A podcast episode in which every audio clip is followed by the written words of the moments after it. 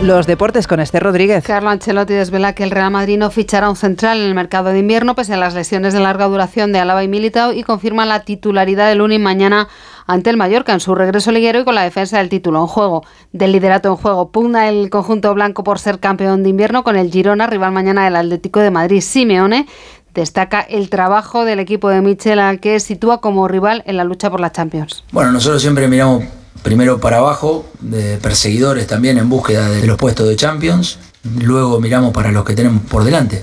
Y bueno, la posición del Girona que ocupará sin ninguna duda uno de los cuatro lugares con las posibilidades de entrar en Champions, o sea que el entrar en Champions ya va a ser complejo estos dos partidos corresponden a la jornada 19 que comienza hoy a las 5 con el Getafe Rayo Vallecano y Radio Estadio en directo. Se disputa también el Real Sociedad Alaves que comienza a las 7 y cuarto y el Valencia Villarreal completará la jornada a las 9 y media. En la decimotercera jornada de la Euroliga, Valencia Vázquez recibe a la Nodo Turco y Vasconia Panathinaikos y Rafa Nadal se medirá al australiano Kubler en octavos de final de Brisbane tras un fantástico debut hoy ante Dominic Thiem. Nosotros lo dejamos aquí, ya saben